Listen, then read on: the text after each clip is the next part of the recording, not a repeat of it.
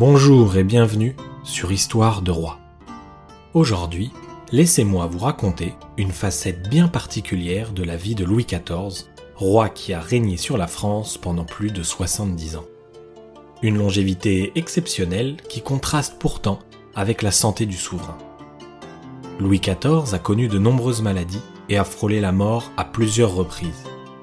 La variole, la typhoïde et sa célèbre fistule à l'anus ne sont que quelques exemples livrés par les carnets de santé personnels du roi Soleil.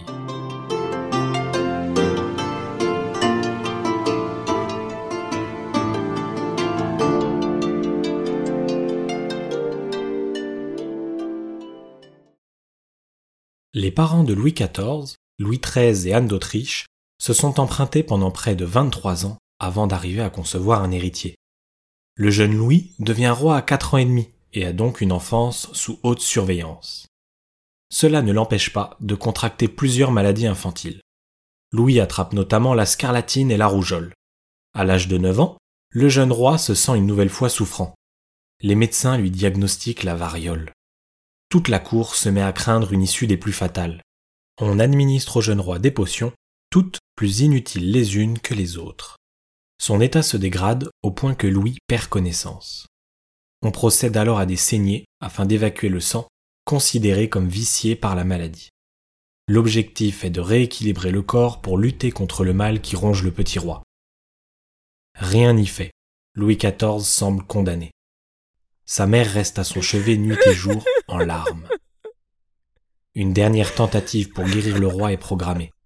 Elle consiste à effectuer des incisions sur le corps de l'enfant six au total, desquels le pus sort abondamment. Deux jours plus tard, la fièvre tombe et le jeune Louis voit son état s'améliorer. Un premier miracle dans la vie du roi Soleil. À 19 ans, Louis XIV est pleinement investi dans les affaires du royaume. Il s'emploie d'ailleurs à récupérer Dunkerque des mains des Anglais et se rend au fort Mardic, situé à proximité. Le roi y séjourne avec ses ambassadeurs les lieux sont bien différents du château de Versailles.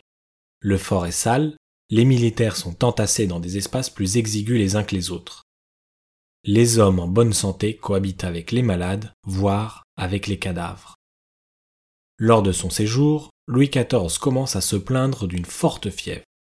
Il a en fait attrapé la typhoïde. L'état du souverain se détériore très rapidement et laisse craindre le pire les médecins prescrivent potions et saignées en urgence, mais, une fois de plus, rien n'y fait.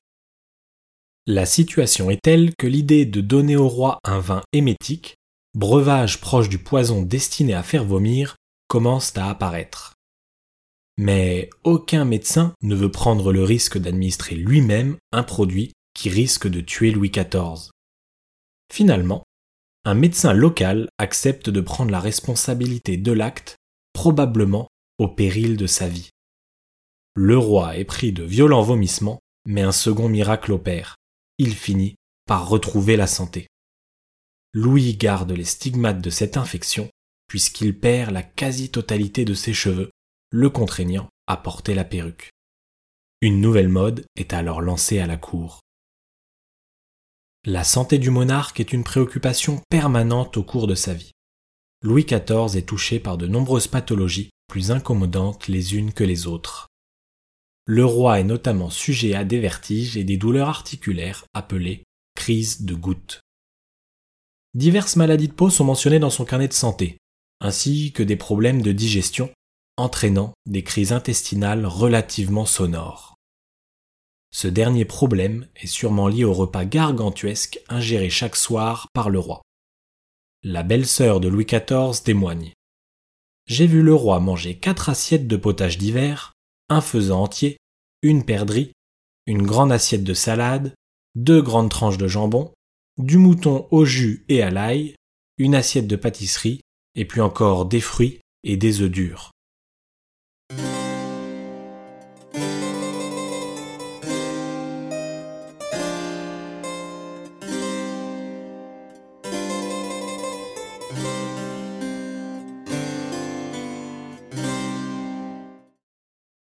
L'hygiène buccale du souverain laisse également à désirer. Un ulcère au palais apparaît et est traité sans encombre. Mais la dentition, qui présente de nombreuses caries, pose problème. Les dents de la mâchoire supérieure du roi sont arrachées. L'opération ne se déroule pas comme prévu, si bien que le palais est perforé. Un trou béant apparaît entre le nez et la bouche de Louis XIV. Lorsque le roi boit, le liquide ressort par le nez.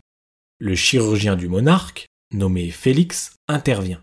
Il cautérise la zone, sans anesthésie, par 14 pointes de feu. Un an plus tard, le roi a alors 48 ans. Une vive douleur proche de l'anus apparaît. Les examens sont sans appel. Une fistule est présente. Ce problème est sérieux et pour le moins douloureux. Différents traitements sont effectués. On applique au roi des pétales de rose de Provins ou bien encore un mystérieux baume du Pérou. Rien n'y fait. On se met alors à envisager d'envoyer le roi au terme de Barège dans les Pyrénées leur bain aurait des vertus bénéfiques pour les fistules.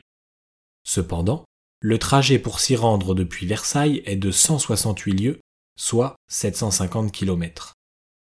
Pour ne pas se tromper, les médecins envoient des malades pour en tester les bénéfices.